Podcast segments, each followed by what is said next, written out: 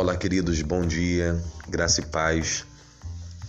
Nosso podcast de hoje é para falar sobre uma mulher chamada Ana, sua oração, sua aflição e sua mudança de espírito.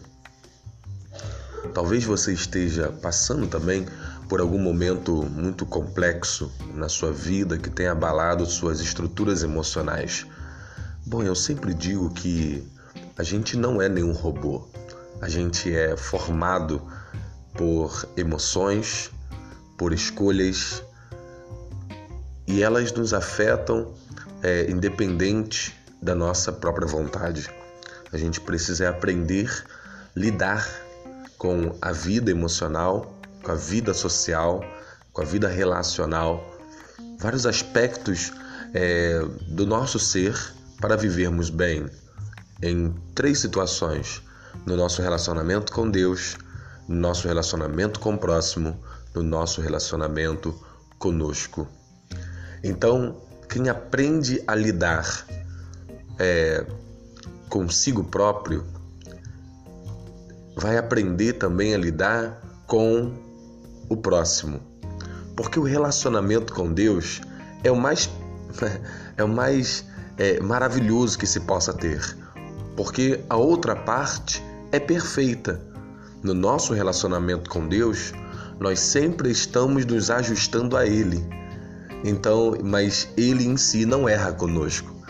Mas quando a gente tem um relacionamento com como a gente tem relacionamento com outras pessoas, é, a gente sempre vai ter algum atrito, a gente sempre vai ter alguma palavra, a gente sempre vai ter alguma situação que não vai nos favorecer ou vai nos favorecer, né? Então esse relacionamento com outras pessoas sempre vai ter é, construções, é, atritos e conosco próprio a gente vai precisar é, ser cada vez mais é, observador de nossas falhas para procurarmos melhorar da nossa fala, do nosso ato e assim a gente vai caminhando com Deus nessa vida.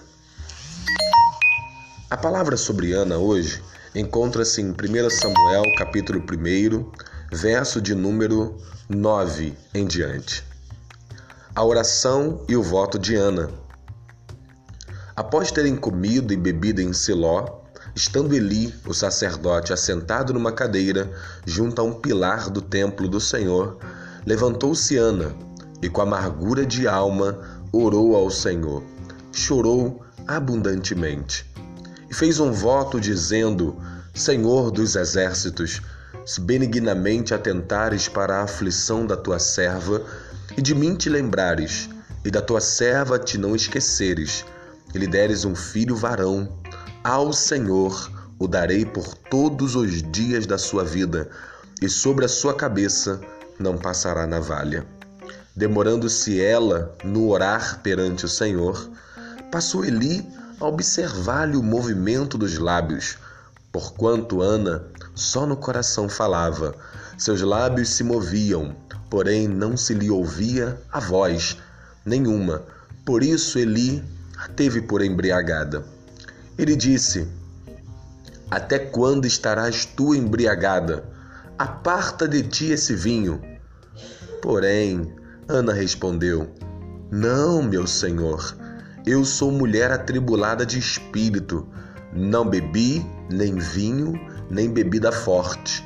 Porém, venho derramando a minha alma perante o Senhor. Não tenhas, pois, a tua serva por filha de Belial, porque pelo excesso da minha ansiedade e da minha aflição é que tenho falado até agora. Então lhe respondeu Eli: Vai-te em paz, e o Deus de Israel te conceda a petição que lhe fizeste. E disse ela: Ache a tua serva mercê diante de ti. Assim a mulher se foi seu caminho e comeu, e o seu semblante já não era triste. Esse momento da oração e da, do encontro né, da, da filha de Deus, né, Diana, com o profeta Eli, demonstra duas coisas. é, Siló é o centro de adoração e de oração naquele momento histórico em Israel. Em Siló havia o local é, onde é, era o templo do Senhor, o tabernáculo, onde eles adoravam, buscavam a Deus. E havia um momento de corrupção em que os filhos de Eli, do sacerdote, que ministravam perante o Senhor, eles eram é, corruptos, eles eram pecadores, eles transgrediam a lei do Senhor e a nação seguia em si essa, é, esse mau exemplo. Porém, a gente pode perceber que, mesmo diante de um sistema corrompido, de maus exemplos, de pessoas que, mesmo como Eli, perderam a, a sensibilidade da presença de Deus, da oração, já julgava a pessoa, é, independente é, se a pessoa estava ali orando mesmo ou não, por causa de um aspecto físico da boca não pronunciar palavras, já julgou dizendo que ela estava embriagada. Mas diante disso tudo, a gente percebe uma mulher de fé, uma mulher casada com um homem que a ama, que até no versículo 8 do capítulo 1 fala: Olha, eu sou-te melhor, eu cana, dizendo, eu sou-te melhor do que muitos filhos dizendo, né, revelando o amor que ele tinha e a consolação que ele procurou ter. Mas é, o que pulsava no coração dela era a gestação de um filho. E isso ela já vinha orando e pedindo. E nesse momento em que ela vai com seu esposo Elcana e tem Penina que tem muitos filhos, né? E aí ela vai Enquanto todos comem e bebem, ela aflita, triste, angustiada, com ansiedade, ela se reserva e após terem comido, ela vai ao templo do Senhor e vai orar. E ali em oração, ela faz algo que é memorável. Ela entrega a Deus esse filho que ela ainda não tem. Senhor, se me deres o filho, eu te darei, eu te, cons... eu te retornarei, ele será seu para ministrar perante a casa do Senhor. Então, isso me revela um primeiro aspecto da vida de Ana, que é algo que ela é, aprendeu no meio da aflição, dizendo: Eu não quero para mim, Senhor, tudo quanto me deres é teu, eu, eu entrego a ti. Às vezes nós ficamos aflitos é, pelos nossos filhos, pelo nosso esposo, por uma, uma situação financeira, mas eu preciso entender como Ana entrou no templo e como ela saiu do templo. Ela entrou angustiada de espírito, ansiosa, mas após a oração, após a palavra profética na vida dela, ela, a Bíblia fala no versículo 18 que ela já havia mudado seu semblante e ele já não era mais triste, representando a mudança que já tinha ocorrido dentro dela. A Bíblia fala que estejam todas as nossas é, angústias, ansiedades colocadas em oração perante o Senhor. E a paz de Deus, que excede todo entendimento, transbordará em nossos corações.